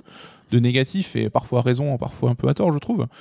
Et on sera beaucoup plus coulant avec des titres, comme je disais, les outsiders, parce que c'est toujours plus sympa de soutenir l'outsider, tu vois, le, le petit... Enfin, Il faut le soutenir. on parlait euh, pendant nos vacances respectives où moi je, je m'étais lancé dans Yakuza 7 aussi. Et euh, au-delà de son début qui est, je trouve, super pénible, euh, avec des cinématiques tout le temps, enfin sur les quatre premières heures, si tu touches 20 minutes à la manette, euh, c'est un, un miracle. Tu vois, des choses qu'on reproche par exemple tout le temps à Kojima de manière assez répétée, appuyée. Bah là, encore une fois, j'ai pas vu grand monde se plaindre là-dessus. Moi, j'ai trouvé ça super pénible. Et là aussi, le côté technique, enfin, euh, alors certes, j'ai joué à des gros jeux à gros budget récemment, mais quand t'arrives dans le côté monde ouvert de Yakuza, c'est une pauvreté. T'as les persos qui clippent, qui disparaissent à 2 mètres de toi, les textures qui sont pas propres. Tu vois, FF7, on en a fait des caisses sur, ah là là, le, JPEG de fond euh, de Midgar, il est dégueulasse et tout. Ouais, c'était pas terrible. Mais personne n'a dit, putain, Yakuza. euh, Alors que Yakuza, en termes de jeu Jap, c'est du triple A, et on fait pas plus triple A en termes de budget, en termes d'ampleur, en termes de de- d'équipe de, dev. Mais parce que t'as ce côté euh, outsider, que voilà, je soutiens parce que machin, bah, on n'a pas le même différence de traitement. qui a quoi. pas été mis beaucoup en avant sur les GOTY, là où tout le monde a, a loué euh, Last of Us 2 ou ce genre de choses. C'est vrai que de prétendre de dire euh, bah, le Yakuza 7 c'est quelque chose qui est important, c'est entre guillemets presque militant en disant mais regardez-le, c'est un jeu qui est chouette, c'est un jeu qui est important, peut-être en omettant un petit peu certains défauts qui sur d'autres titres euh, s'auraient fait descendre en flèche. Oui, et euh, je suis certain que Yakuza 7 va me plaire au final, hein, et qu'il sera très très bien. hein, mais- En tout cas sur le côté technique, j'arrive, ne t'inquiète pas. je j'ai pas parlé des combats encore. Je parlais euh, tout à l'heure, tu sais, du côté euh, très dense, très riche, beaucoup de persos, beaucoup de thématiques. Ça, c'est le truc qui m'a le plus euh, embêté dans le sens où vraiment je trouve que le jeu, en fait, il est boursouflé, il est lourd, ça brasse un nombre de sujets et de ressorts narratifs hallucinants. Ça peut paraître parfois comme des Deus Ex Machina où en fait c'est un personnage qui te parle et qui te fait ah mais non en fait c'est ça alors à la fin oui tout se tient tout s'explique mais ça brasse alors pour preuve, hein, je vais te dire un petit peu des thématiques hein, que, que Certain Sentinels aborde. Donc ça parle d'amnésie, ça parle d'aliens qui enlèvent des humains, de voyage dans le temps, d'intelligence artificielle, de transfert de personnalité dans un cyborg, de nanomachines. Il y a des Men in Black aussi. T'as une organisation de renseignement secret mais qui embauche des lycéens, hein, c'est bien connu. T'as du piratage mental, t'as du clonage, t'as des chats mignons qui parlent, t'as des petits, petits euh, robots mignons qui parlent, t'as des illusions, des illusions, des mensonges généralisés, t'as une conquête spatiale, des bases souterraines, de la pollution nucléaire, t'as un super ordinateur super intelligent qui contrôle tout, t'as une station orbitale, t'as du clonage, virus et t'as de la schizophrénie. Donc dans le sens, ben, Ouais, mais encore une fois, pour un jeu Jap, je veux pas dire que je suis pas surpris, mais euh, on sait Non, mais qu'ils même. sont coutumiers de ce genre de choses. Quoi. Non, le non. grand bingo de. non non mais c'est dix fois pire que Metal Gear Solid. Enfin tu vois, euh, et encore Metal Gear Solid c'est une, saga. Là il manquerait quoi Les ninjas en fait? C'est, c'est- Enfin, Le truc c'est qu'il y en a trop, il y a trop de persos, ils ont voulu en faire, tu vois, des caisses. Euh, moi j'ai trouvé ça euh, indigeste en fait. C'est huileux presque. Euh, Moi j'ai trouvé ça trop. C'est pas que je comprenais pas ou que c'est que ils étaient vraiment. Ouais, ils ont voulu trop, trop en faire dans le sens ambitieux narrativement, mais ils ont voulu trop remplir. C'est pas fait un peu pour être picoré, tu vois, ton petit scénar de temps en temps, pour avancer chaque jour un petit peu, plutôt que de le bourrer, euh, en faire. euh. C'est vrai que moi je l'ai bourriné, je l'ai fait en une semaine, mais euh, j'imagine, j'imagine quand même que, ouais, qu'il est fait, il est quand même suffisamment dense pour qu'il soit fait d'un trait, enfin d'une traite. Euh, sinon tu enfin déjà que c'est pas, c'est pas simple hein, à Mm. comprendre. hein. Euh, Bon, au-delà de, du fait que c'est assez bouffi, assez boursouflé, t'as une relation entre les personnages, l'amour Jap, ça on aime, on n'aime pas. Moi, personnage, perso, ça me dérange pas. Mais moi, je vois Sorting Sentinels plus comme, euh, comme une performance, en fait. Tu vois, c'est incroyable dans l'exécution, mais est-ce que dans l'absolu, ça fait avancer le média? Je sais que ça te fait plaisir, ça, c'est une question que t'aimes bien. Est-ce que finalement, ça fait avancer le média? Franchement, c'est moi, je vois ça en comparo comme euh, tu as un mec qui pourrait graver la muraille de Chine à l'échelle 1 centième sur un riz, et tu dirais, ouais, c'est incroyable, j'ai jamais vu ça, c'est un truc de ouf, mais tu vois à quoi bon, quoi. C'est vraiment, euh, j'avoue, hein, Sorting Sentinels, c'est un truc de malade, mais parce que tout est logique, tu passes d'un perso à l'autre, je vous en ai, parlé pendant 10 minutes, j'en ai fait des caisses. C'est un, truc de, de ouf, il a aucun problème là-dessus. Mais je vois ça plus comme un record spor- sportif. Là, il y a 30 heures avec 13 personnages. C'est comme le 100 mètres. On l'a cou- couru en moins de 10 secondes. Ouais. Un record sportif, le but, c'est d'être battu. Là, c'est quoi? Ils vont faire quoi? 40 heures avec 20, avec 20, 20 dimensions pour- C'est la performance pour la performance un petit peu. quoi. Moi, je l'ai pris comme ça. Tu vois, euh, j'ai trouvé ça, euh, j'ai trouvé ça trop. J'ai trouvé ça. euh, Ouais, ça m'a, pas. Et tu vois, si tu veux faire une comparaison, et c'était mon, un peu ma conclusion sur le sur Strike EX sur Cyberpunk, où en fait je parlais de mesures, où je disais il faut euh, prendre conscience de certaines révolutions. Tu vois, sur Cyberpunk, il a des, des défauts, c'est clair, mais tu vois, il a deux choses, il a sa ville et sa vue subjective, et en fait. Au moins sa ville, on va dire, c'est quelque chose, c'est une révolution ludique qui va faire école dans le jeu vidéo. Et en fait, on va plus, euh, on va plus voir le monde ouvert, on va plus voir les villes, les villes de la même façon. Et là, en fait, c'est comme si Cyber, Sentinel, c'est un peu comme Cyberpunk s'ils avaient proposé un monde ouvert dix fois plus grand que le plus grand des mondes ouverts, tu vois. Ça aurait pas d'intérêt. Euh, le truc, c'est que dans Cyberpunk, la, performance de forme, donc euh, son, la performance, euh, la ville, en fait, c'est devenu une révolution de fond. C'est que euh, là où le monde ouvert, on le verra plus pareil. On verra plus euh, le, le jeu monde, le jeu monde ouvert, l'urbanisme de la même façon. Certain Sentinel, pour moi, ça reste une performance de forme qui reste une performance de forme. quoi. C'est juste, c'est pour ça que je le compare à une performance sportive. Mm. Et c'est ça, ça m'a un peu, euh, c'est ça qui m'a coupé, quoi. Où je me suis dit, bon, il- c'est toujours plus, quoi. Et c'est assez indigeste. Après, le genre du visual novel en lui-même, je pense, c'est plus dur à révolutionner ou à faire bouger, quoi. C'est Ben- très lié à la narration, à l'écriture. Là, ils ont quand même atteint, apparemment, tu le disais, une ambition et un niveau assez élevé. Ouais, et ça, je l'ai euh, vraiment, je, je, je le répète, hein, c'est exceptionnel de, de traiter la narration comme certaines œuvres de, de narration expérimentale. Tout à l'heure, je te parlais de fractal et tout. Mhm. Dans la narration, il y a des choses encore qui, qui sont faites et c'est un truc de ouf. Et développé pendant 30 heures. Mais quand je parlais euh, de mesures aussi, c'est que ben, s'ils avaient fait 20 heures et 5 persos avec un truc tu vois qui se tenait bien, là, euh, franchement, ils ont jeté une pièce en l'air, euh, ils ont dit ah clonage, ok, ouais, ouais, schizophrénie. Et euh, donc oui, à la fin tout se tient. Le, le dev, enfin le scénariste l'a dit, il y a des trucs, il y a des, des scènes de, de blanc en fait, euh, des passages euh, où il faut imaginer ça, d'accord. Mais vraiment, euh, ouais, pour moi c'est du Metal Gear Solid. C'est comme si tu commençais Metal Gear Solid 4. Enfin, t'as jamais joué à MGS. Tu commences par MGS 4, mais tu joues à MGS 4 pas dans l'ordre. Et là, en fait, c'est Certain Sentinels. Donc, du coup, tu te dis, bah, MGS 1, c'était chouette parce que MGS 1, t'avais quand même des robots géants, t'avais des ninjas, mais tu vois, t'avais deux, trois thématiques, ça suffisait, quoi. T'es pas obligé de balancer euh, tout euh, le patrimoine euh, de la science-fiction du Japon, quoi. Et sans spoiler, est-ce qu'ils ont osé faire une fin ouverte qui appelle une suite ou... Oui, tu sens que c'est euh, voilà, ça c'est fait, on passe à autre chose. Je pense pas que ça mène à une suite. Franchement, je pense pas. Bon, mais ça, je pense qu'on, je, sais pas, je pourrais t'en parler dans la conclusion, mais avant de conclure, je vais quand même te parler des combats. Mm. Euh, pour moi, c'est un point qui, qui va pas du tout. Et là, on va faire un big up au Cozy Corner. Parce que je sais pas si vous vous rappelez, ils avaient une, une scène où en fait euh, Moguri euh, faisait montrer une vidéo à coucou, euh, pff, à, à Médoc. Donc là, je vais te montrer le boss de fin. Donc là, c'est un podcast, donc je spoil pas. Je vais te montrer le boss de fin. Tu me spoilais moi quoi. Bah tiens, ça c'est le boss de fin. Ah Donc comment tu le, tu peux le décrire Je pense que ça spoilera personne. Est-ce que, est-ce que ça, ça, Bah, ça- moche quoi, on dirait un Minecraft. euh. Donc voilà. Donc ça c'est les, c'est les graphismes en fait de- du système de combat de Certain Sentinels. Euh, bah je sais pas, je le comprends pas dans le sens où euh, pour moi c'est un jeu de game jam quoi. Enfin, c'est, je suis méga méchant en disant ça, mais C'est techniquement que ça te pose problème, que tu trouves que c'est pas ambitieux, au contraire, contrairement au reste du jeu quoi. C'est pas à la hauteur. Bah, pff, ouais, c'est que déjà je le capte pas dans le sens où euh, bah, tu vois pourquoi ils ont fait ça. On sait qu'Atlus, en fait, avant de discuter avec, enfin le studio avant de discuter avec Atlus, ils étaient en discussion avec un autre éditeur. Et en fait, c'est ce précédent éditeur avec qui ils ont pas signé qu'ils ont demandé en fait de mettre des mechas et un système de combat parce qu'en fait l'éditeur il voulait faire euh, une euh, série déclinée en série animée et en jouet. Forcément. Donc ouais, les explications rationnelles, ça casse souvent un petit peu la magie. quand même. Mais bon, la magie, c'est aussi jouer avec les contraintes. Tu en parlais de, de, de Metal Gear, Kojima, lui, il est jamais aussi fort qu'avec des contraintes. Mhm. De pouvoir faire, euh, de conjuguer avec un, un espace restreint et de faire un truc incroyable. Donc là, avoir un système de combat et des mechas, ça peut être une contrainte. Ok, l'explication, elle est ultra rationnelle, elle est mercantile, c'est faire des, des jouets et des, des séries. Donc ils ont pas signé avec cet éditeur, ils ont finalement signé avec Atlus, mais ils ont décidé de le garder. C'est vrai que le rendu est pas ouf, mais euh, Enfin, quand tu le décrivais, en tout cas, euh, les kaiju, les robots, euh, le pixel, c'est Into the Breach, en fait, le jeu. Je sais pas si vous l'avez fait. Non, mais coup, Into euh, the Breach, euh, c'est un triple A à côté. Into the Breach, qui a pas forcément un budget non plus dé- démesuré.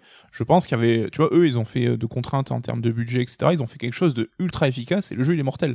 Et ça aurait pu être aller lorgner là-dessus, quoi. Bah, là, il a. Donc, ouais, c'est ça. C'est un tactical tower defense. C'est un peu comme Into the Breach, vite fait. C'est un peu plus riche dans le sens où t'as... là, t'as beaucoup de coups, t'as, t'as un système d'expérience, tu peux Enfin, Into toi-même. the Breach, c'était méga profond aussi. Ouais, c'est vrai. Mais par exemple, le niveau normal, il est, euh, il a pas d'intérêt. Alors, je vais pas faire le mec, euh, non, mais c'est facile. Mais c'est que le, t'as- ça t'engage en rien à développer tes coups, à développer ta base, à dire, ah ben, je vais euh, jouer plutôt comme ci, plutôt comme ça. T'as vraiment le dernier combat du, jeu qui est un peu, euh, un peu tendu. Donc, il faudrait aller directement en difficile pour pouvoir un- avoir un minimum de challenge. Tu peux régler séparément les difficultés Enfin, j'imagine, le Non, il y a pas de- n'a pas de difficulté, de toute façon. Non, il y en a pas. Donc euh, voilà, euh, moi le système de combat, je le capte pas. Je... Mais euh, là, tu en parles d'une manière très séparée du coup du reste.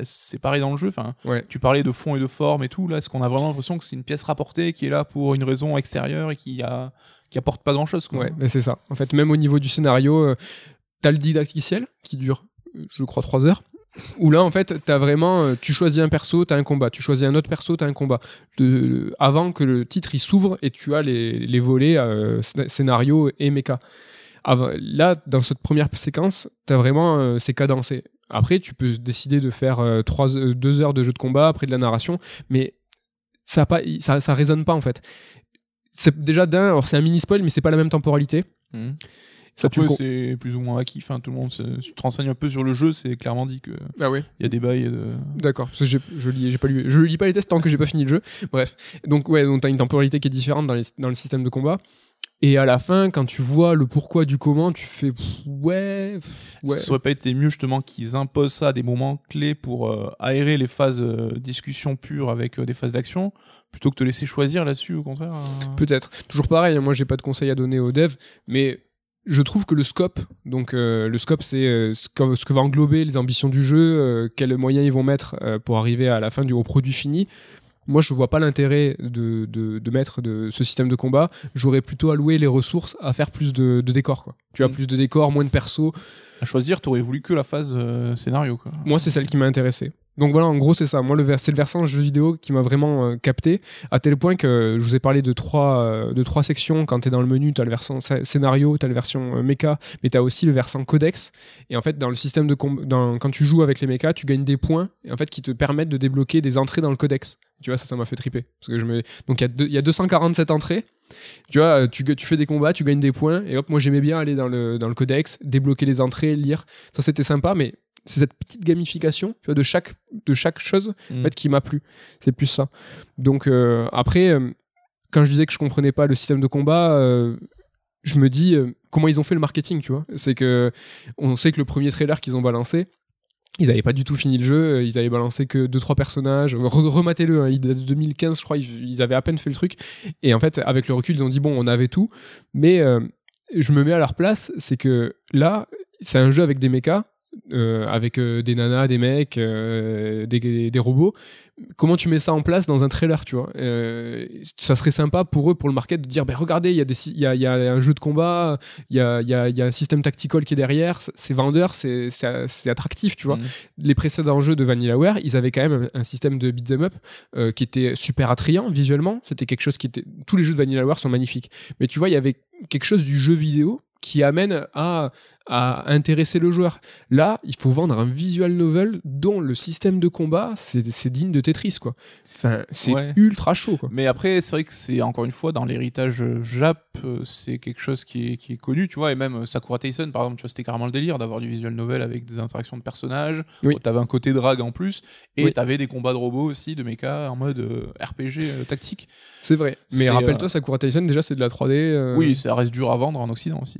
mais- Et ouais, c'est pas. des- Ben là, pour le coup, euh, euh, Certain Sentinels, à ce jour, c'est 300 000 ventes.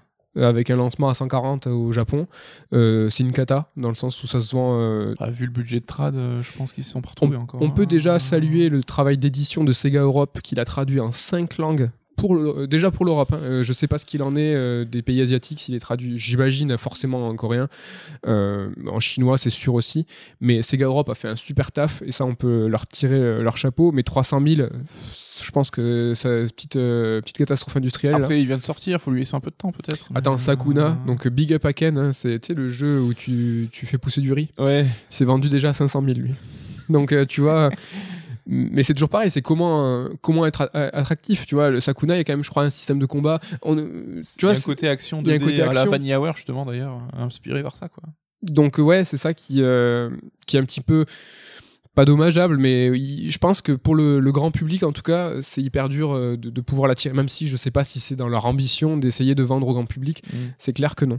Tu l'as dit tout à l'heure, Vanillaware, tu vois, c'est quand même, euh, c'est quand même un nom, tu vois. C'est, c'est un truc de. Enfin, ça a un certain retentissement. Les jeux sont beaux, les jeux sortent pas souvent.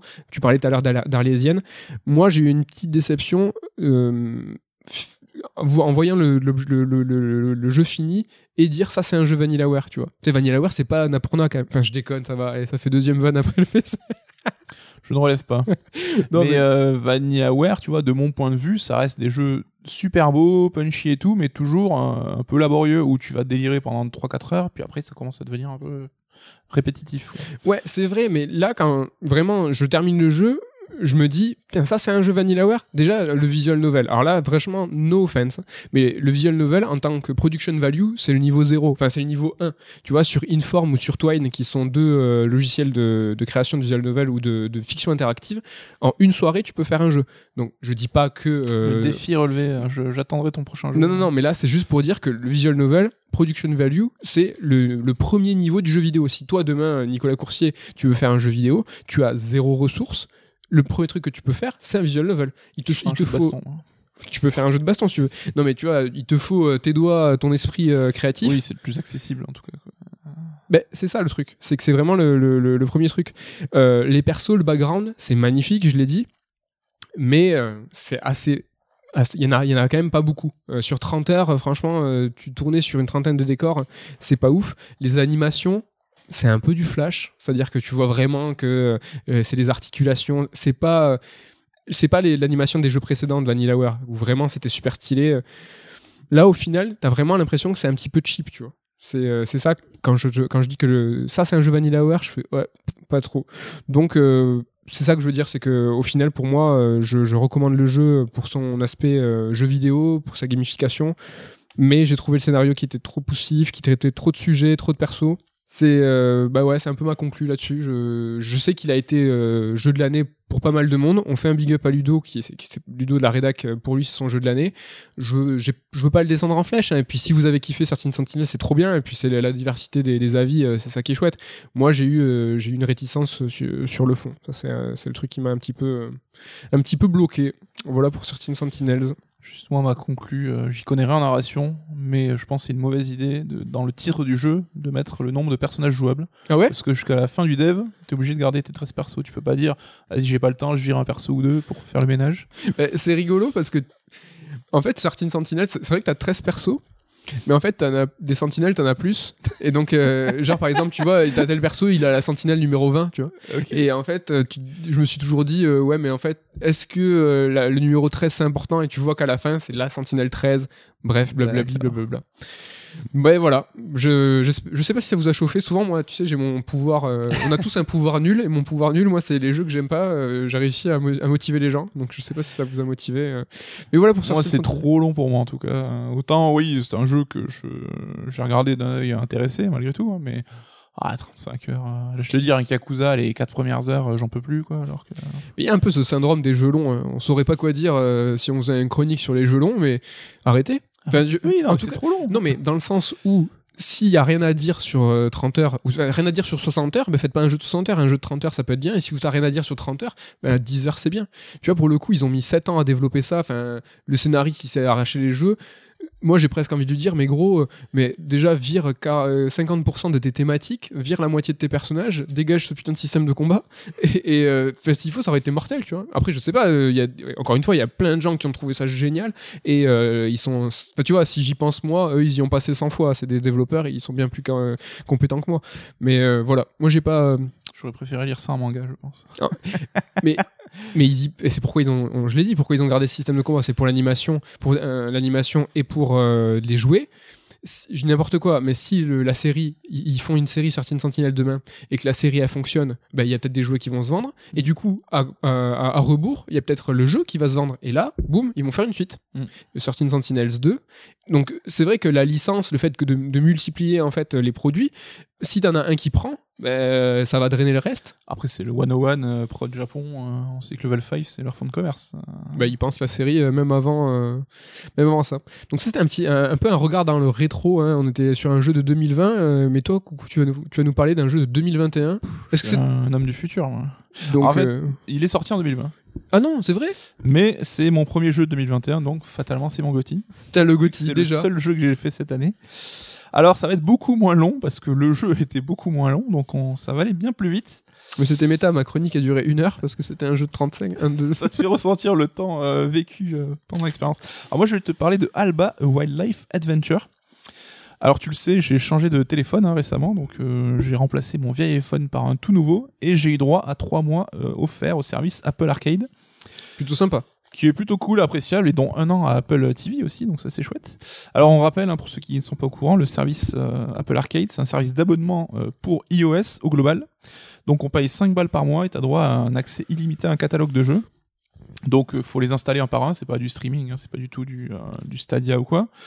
Et c'est pas l'accès à tous les jeux de l'Apple Store. C'est une catégorie de jeux qui ont été sélectionnés par Apple. T'as vraiment cette volonté de curation où ils te disent bah, ce sera pas des jeux free-to-play avec des achats in-app, c'est vraiment des, des jeux un peu premium qui sont compris dans cet abo. Donc c'était vraiment une volonté d'Apple de, de, de, de rendre un peu meilleur son offre jeux vidéo et de concentrer un peu l'attention sur des jeux qu'il méritait, là où c'était euh, la jungle dans l'App Store de s'y retrouver. C'est plutôt bien ça, d'avoir une, une, une proposition, une offre qui est plus ramassée, Mm. avec une curation d'Apple qui met en avant euh, peut-être un ou deux jeux par semaine. C'est c'est hebdo, hein Tu sais Euh, pas c'est renouvelé régulièrement, je sais pas s'il y a une... C'est pas mal, régulièrement. oui, je ne sais pas s'il y a une, euh, un délai... euh, Mais tu vois, si c'est hebdo ou je sais pas, c'est chouette d'avoir euh, ce filtre-là, de se dire, bah, je vais me connecter à mon Apple Arcade, hop, qu'est-ce que c'est qui est mis en avant? Et finalement, si eux ils le mettent en avant, bah, tu, vois, tu, tu leur fais confiance peut-être, Oui, après, euh, il y a une sélection plutôt cool, hein, mais rien de révolutionnaire non plus. C'est des jeux, tu vois, qu'on retrouve sur d'autres supports. On a What the Golf qui a fait pas mal parler de lui, The Passless euh, qui est sorti récemment, ou The Last Campfire.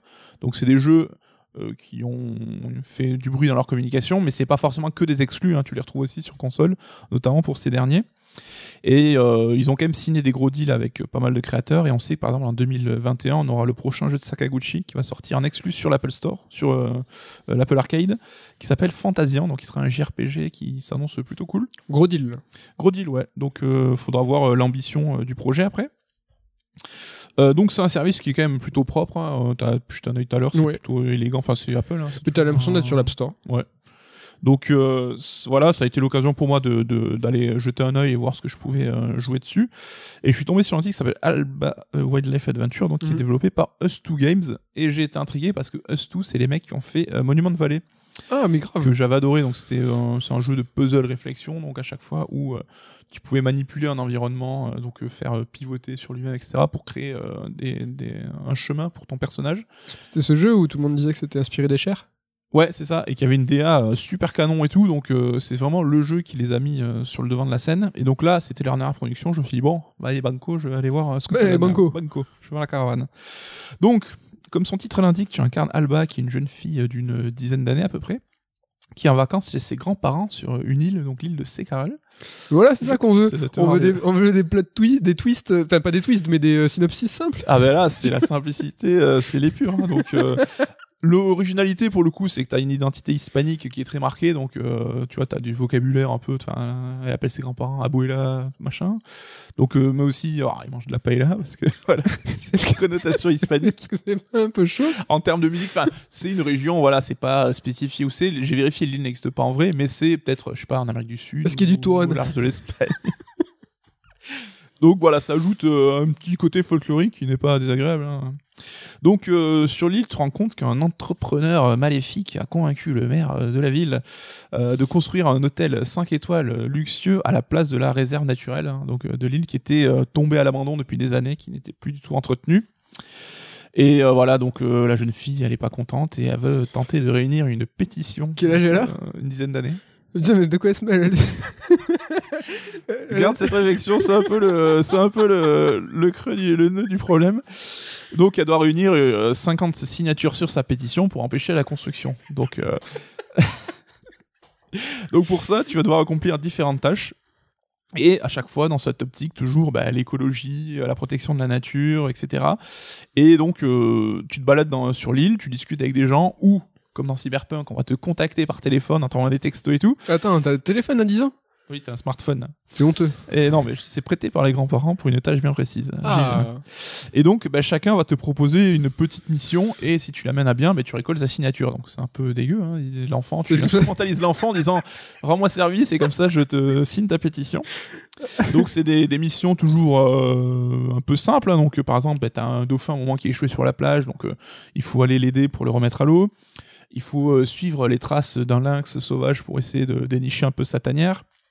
Tsushima. Ou bien reconstruire les accès de certaines parties de l'île en retapant un, un petit pont euh, au-dessus d'une petite rivière pour pouvoir accélérer, euh, euh, accéder à la- une autre partie.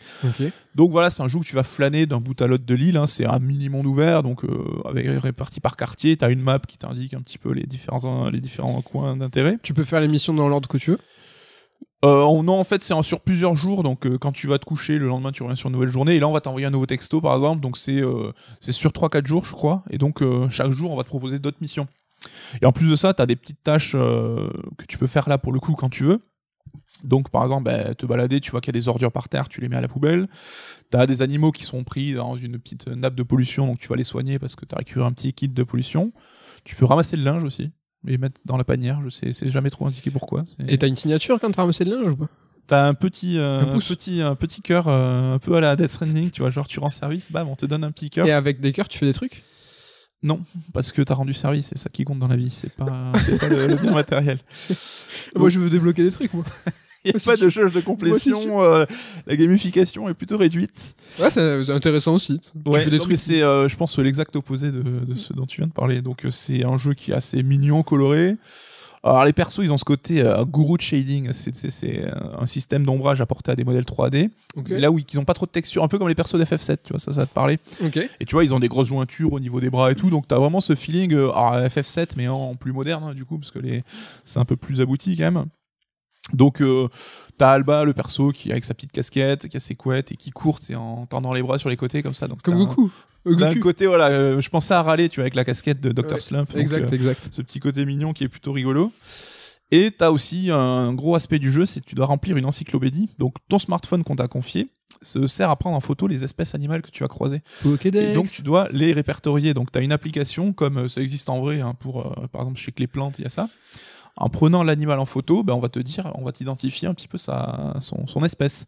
Donc en latin, etc. Donc moi ça m'a rappelé des souvenirs de, de biologie. De- que tu peux faire un herbier de l'époque. C'est l'équivalent d'un herbier pour les animaux, voilà. C'est euh, et donc après tu peux consulter dans l'encyclopédie avec euh, bah, tel animal, ok, quelle tête il a. T'as un petit son qui te dit euh, le cri de, de l'animal. Donc t'as ce côté un petit peu pédagogique qui est sympatoche. C'est des vrais trucs, c'est pas comme Bugsnax. Parce que dans Non, non, Bugsnax- non, c'est- c'est des vrais animaux, les vrais noms et tout. Ah, c'est chouette. Enfin, tu- ça peut servir. Alors t'as une mini vibe Pokémon Snap sur ce côté, ah, je me balade, je prends en photo des animaux, mais c'est très très light, c'est même euh, Coca Zéro carrément, parce que euh, t'as aucun, tu vois, t'as pas d'appât, tu te caches pas pour euh, observer, c'est au mieux faut avancer doucement pour être discret, pour pas qu'il s'envole l'oiseau si tu t'approches trop près, donc c'est très très très limité. Et en fait, tout ce jeu-là, bah, c'est euh, cette tendance qu'on a un petit peu en ce moment de jeux qu'on peut appeler chill, Ok. où euh, bah, tu te balades, tu prends le temps de vivre, c'est bonne ambiance, c'est positif, donc t'es plus là pour euh, passer du temps. Je sais pas si tu te rappelles, il y a quelques mois, enfin dans le monde d'avant, je, je vous avais parlé de A Short Hike qui était euh, que, que j'ai fait sur Switch Tu m'avais trop chauffé, moi. et c'est carrément le même délire hein, dans le côté euh, alors Short Hike était un poil plus euh, gamifié aussi comme tu le disais Mhm. avec il fallait récupérer tu vois par exemple des plumes qui te permettaient de d'avoir plus d'endurance tu vois là c'était vraiment euh, clairement pour l'interaction mais c'est des jeux qui sont faits pour être joués sans pression pour passer un bon moment alors c'est vrai que moi tu me connais euh, je suis pas forcément un ayatollah du tout gameplay. Euh, faut pas qu'un jeu ait forcément un gameplay très très développé pour que ça me plaise.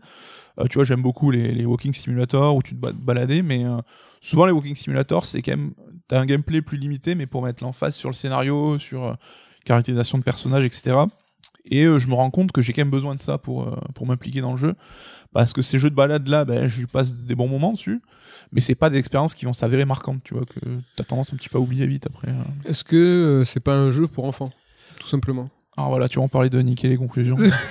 On est en plein dedans. Mais c'est bien, ça montre que tu suis et que c'est cohérent. Ce Ouais, t'imagines? Non, mais je t'écoutais pas. en fait. 10 minutes que je faisais autre chose. Désolé, oui, désolé. Mais non, non, mais pas. Ce qui est important, c'est justement ce message écologique qui est, qui est très très mis en avant. Et ce qui m'a un peu gonflé, c'est que c'est super premier degré et c'est pas subtil. Tu vois, on se marrait, tu rigoles, perds le linge parce qu'il faut être gentil, il y a pas de raison, c'est comme ça. Euh, faut sauver les animaux. Alors c'est c'est évidemment cool, hein. Mais il y a pas de nuance, tu vois. Ah, le méchant industriel qui veut construire un hôtel, ah, c'est pas cool. Et le maire, évidemment, il est corrompu, il reçoit des valises d'argent pour l'aider. Enfin, t'as pas trop trop de nuances. Ça aurait été marrant de pouvoir, euh, tu vois, pourrir le linge. Tu vois, le salir. Ça aurait été un GTA avec, je pense. Mais, mais du coup, tu vois, t'as t'as quand même quelques habitants qui se disent ah mais l'hôtel euh, ça va peut-être faire repartir le tourisme qui est assez moribond sur l'île et donc ça peut créer de l'emploi. Mais très vite par tes actions tu vas les convaincre non euh, faut se battre pour la nature sauver les gens etc donc alors c'est vrai qu'à notre époque il y a un péril écologique qui est certain hein, dans le notre monde et que là-dessus on peut pas le nier. Et toute action qui va dans ce dans le sens de le soutenir bah, est bonne à prendre évidemment mais euh, dans une œuvre euh, de divertissement et une œuvre d'art en, en tant que telle, tu vois, il y a quand même des façons de présenter les choses de manière peut-être plus intéressante, plus subtile. Enfin, tu on a vu des jeux vidéo qui mettaient euh, la cause écolo un petit peu dans leur, dans leur, dans leur fond, quoi. T'as Okami, t'as Écolo Dauphin, on parlait de, des jeux d'Eric Chahi aussi, et c'était intéressant, c'est tu vois, c'est c'est amené dans une dans quelque chose de global, tu vois, et je pense que le message passe beaucoup mieux s'il est enrobé d'une manière assez efficace. Là, t'as pas de nuance, tu vois. Tu ramasses tes ordures, la poubelle, elle te met un petit cœur. Ouais, donc euh, tu vois, tous les, les, les habitants ne parlent que de ça, de d'aider de, d'aider euh, la petite à accomplir sa, sa- à remplir sa pétition. Et euh, bah, tu vois, de fait, en, France, il n'y a pas encore eu trop de critiques sur le jeu, mais aux US, il a eu des critiques très positives. Ouais. Et évidemment, parce que c'est compliqué d'aller contre ça, tu vois. C'est reprocher ça, c'est un peu un peu bizarre. Ouais, t'es un peu un connard, quoi. Mais c'est vrai qu'on est dans un... une époque où les gens ont besoin de bienveillance, ils l'appellent de leur vœu. Et quand on voit ben, l'état du monde, euh, enfin le côté anxiogène de la situation, notamment aujourd'hui, hein, le Covid et tout, on comprend que ben, tu as besoin aussi de, de- de choses positives dans la vie. Ça, c'est cool, il n'y a, pas- y a pas de problème là-dessus. Mais euh, je trouve que c'est pas une raison pour que ton discours soit aussi euh, bas du front. Grossier, peut-être. Ouais, premier degré, quoi. C'est que c'est vraiment, t'as pas de nuance et t'as ce côté presque un peu culpabilisateur quelque part, tu vois, comme si tu mates ton épisode de Dora et qu'à la fin elle te fait la leçon et au fait la nature faut protéger les, les animaux etc et d'où la conclusion c'est que je pense que c'est avant tout un jeu qui est pour les jeunes pour Ouais. les enfants. Et là de ce côté là c'est cool parce que ça peut être une bonne initiation tu vois ben, le côté euh, respect de la nature protection du, du littoral ce genre de choses. En plus avec un héros que une héroïne pour le coup euh, les enfants pourront s'identifier plus facilement Ouais, tu vois, moi, quand tu me parles de ce jeu, je trouve ça trop cool et tout. Je pourrais, euh, premier truc qui me vient à l'esprit, c'est je me dis, ah, c'est dommage que ça soit aussi unilatéral. Le fait que, tu vois, par exemple, exemple tout con, le linge, bah, tu ramasses le linge, c'est bien, t'as un cœur, mais le fait d'avoir la possibilité, du coup, de pas forcément faire le bien, de juste pouvoir pourrir le linge, la force et le- la puissance du message, elle, elle n'est que plus, plus, plus importante Mm. si tu as le choix de le faire ou de pas le faire. Oui. Et que habilement le, le jeu t'amène à faire le bien, c'est chouette. Mais comme tu viens de le dire et que de le conclure, le jeu il est pour enfants. Donc on n'a jamais vu un épisode de Dora où en fait elle a le choix entre dealer de la drogue et apprendre son, sa leçon d'espagnol. non, c'est c'est franc et massif. C'est être gentil, c'est bien et, du coup ça se comprend quoi. Mm. Ça serait peut-être malvenu ou peut-être demander un peu trop que d'avoir cette pluralité de messages dans un jeu pour pour enfants quoi. Et même, alors ça, je l'ai pas pu le vérifier parce que ça impliquerait que je refasse le jeu entièrement, mais tu vois, ça, t'as cette jauge de signatures qui te plairait, du coup, toi, ce côté euh, gamification qui monte. T'as 50 signatures à récolter. Et à la fin, ben, j'en avais 46, mais euh, il me restait, j'avais pas envie de parcourir toute l'île pour aller euh, ramasser les dernières canettes qui traînaient, donc, je suis allé à la fin du jeu, entre guillemets, T'as pas empêché le. et on te donne les signatures. Et je pense que si tu t'y pointes avec 20 signatures, on te les file quand même à la fin, tu vois. Dans C'est mode, vrai? Enfin, c'est comme ça que je le perçois et je trouve que ça irait avec ce côté-là. Un peu, de toute façon, tu perds pas parce que euh, j'ai pas envie de te mettre dans un mood qui impliquerait que taille. euh, Bah, il faudrait un minimum jeu. quand même, parce que sinon ça incite euh, la fainéantise. Parce que moi, je, je- je- tu vois, moi j'ai plein, ça peut inciter les convictions. Moi j'ai des convictions, je fais rien, et du coup ça va arriver quand même bien, tu vois. je- Après, non, mais t'as quand même, euh, tu dois avancer dans les quêtes principales, tu vois. Mais euh, tu Ah, donc t'as un minimum de signatures, signatures, mais je pense qu'on te les donne quand même parce que voilà, faut pas. Donc voilà, c'est ce côté. Alors pour le coup. Or, pas anti-jeu vidéo, mais euh, qui est là pour euh, voilà, te faire juste passer du, un bon moment et sans contrainte, sans difficulté, sans rien. Donc, bah, j'ai passé un moment sympatoche. Hein. euh, Mhm. ça, ça fait moins de 3 heures. hein, tu le fais en. Enfin, moi, j'ai Ouais, 2h45. c'est mignon, c'est agréable, mais voilà, c'est pas un truc que je vais me rappeler toute ma vie. Quoi, mais... Très difficile de juger, toujours pareil avec cette conclusion de c'est pour les enfants, il, il, il- c'est un public, il leur faut ces, il faut ces jeux-là. Et comme je disais tout à l'heure, est-ce qu'on juge un visual novel comme on jugerait un autre jeu? Ben non, t'as des spécificités. La spécificité d'un jeu d'enfant, c'est qu'il s'adresse à un enfant. Oui, et c'est pas, c'est mal placé même de ma part de, de, de conseiller ou pas le conseiller parce que c'est pas du tout moi la cible. Quoi. Voilà, et donc du coup, je me disais, euh, est-ce que ça manque pas de fond? Euh, Tu vois, euh, le Walking Simulator, moi ça m'intéresse pas les jeux où il y a très peu de, de gamification. Le Walking Simulator, néanmoins, j'aime beaucoup parce que tu as un versant scénario et scénarisation et narration qui Mm. peut être un peu euh, plus intéressant, mais tu l'as dit, là c'est pas le cas, donc tu as une gamification qui est faible, t'as pas de scénario. Moi, en tant que, que joueur normal, si tu me fais jouer à ça, j'ai l'impression de perdre mon temps parce que Bah, c'est ce côté jeu chill, c'est voilà, euh, au lieu de te mettre sur ton balcon, prendre le soleil, bah tu vas jouer 3 heures à ça pour Pourquoi- passer le temps. quoi. Pourquoi pas? Moi, ça me plaît pas trop. Ouais. Mais, euh, mais néanmoins, c'est un jeu pour enfants. Donc, euh, cette réflexion, elle, elle a pas, elle a pas lieu d'être, de toute façon. Après, un truc quand même intéressant, c'est que le studio, donc, il joint le geste à la parole. hein, tu vois, c'est pas juste faites ce que je dis, mais machin. C'est que dans le générique, déjà, on te fait la promotion d'associations de défense de la nature, donc ils Mhm. sont cités en premier. Et euh, le but du dev, c'est que euh, ils plantent un arbre pour chaque jeu téléchargé. Oh, Donc euh, là, je crois qu'ils en sont à 250 000 exemplaires. Euh, ils visaient le million, il me semble. Donc voilà, t'as au moins cette, ce côté-là qui est plutôt appréciable. ça donne bientôt vendu autant que Certain Sentinels. oui. Grave. Alors du coup, voilà, c'est que hors Apple Arcade, le jeu est dispo aussi sur PC à 17 balles sur Steam. Ok. Donc euh, c'est sorti en décembre, comme je disais, sur PC iOS. Et quand même, euh, et quand même. Et quand même, Non, mais- 17 euros. Non, mais euh, 17 balles. c'est un bon menu best-of, quoi. Non, mais c'est une saison de Dora en coffret. Enfin, je veux dire, euh, ça a un prix quand même. C'est ça, ça un coup. Euh, voir. quand t'es pas, j'imagine tes parents, tu veux euh, payer un jeu à ton gamin, 20 balles, bah, j'arrondis, hein, ou 15 balles, ça reste un jeu quand même. C'est Après, voilà, si t'as un appareil iOS, tu te dis, bah, pour 5 balles, j'ai l'abonnement et je peux jouer à ce jeu-là. Oui, direct, évidemment. donc, euh, mais bon, faut avoir un appareil iOS quel qu'il soit, donc c'est pas forcément Ouais, donné à tout le ouais. monde non plus. Euh, le jeu sortira quand même sur console, donc euh, Switch, PS, PlayStation, Xbox en- au printemps. très bon jeu Switch, ça. Ouais, pour le coup, ça collerait bien. Même si dans le générique, c'est indiqué que le jeu est produit par Apple, donc je sais pas comment ça se passe après en termes de financement, comment.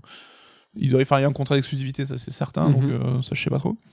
Alors moi j'ai joué sur iPad, donc c'est plutôt euh, appréciable pour le côté visuel, machin, mais je pense que c'est plus confortable avec un téléphone, hein, surtout que t'as ta sauvegarde de cloud, donc tu peux basculer d'un device à l'autre sans souci.